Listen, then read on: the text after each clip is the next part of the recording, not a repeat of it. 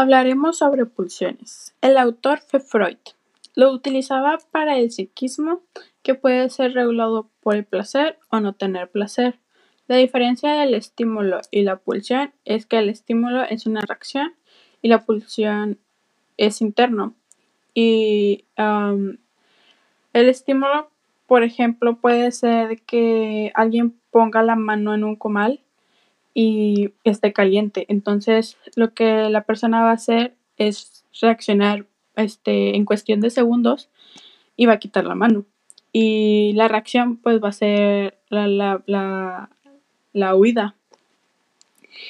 Y la pulsión no consta de segundos, este, sino hasta cumplir con el objetivo.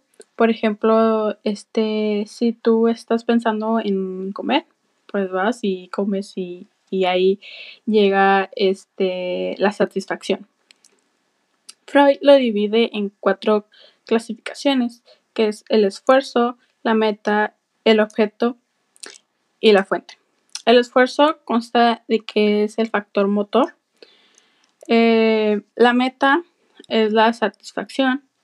El objeto es lo que busca ser satisfecho y la fuente se refiere a de dónde viene la, este, la satisfacción.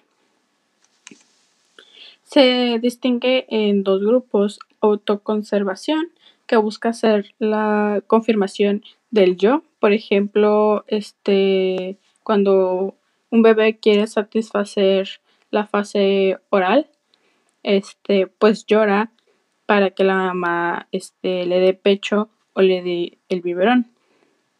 La otra fase, pues son las, las sexuales, que eh, con el ejemplo anterior, que satisface este, la fase oral,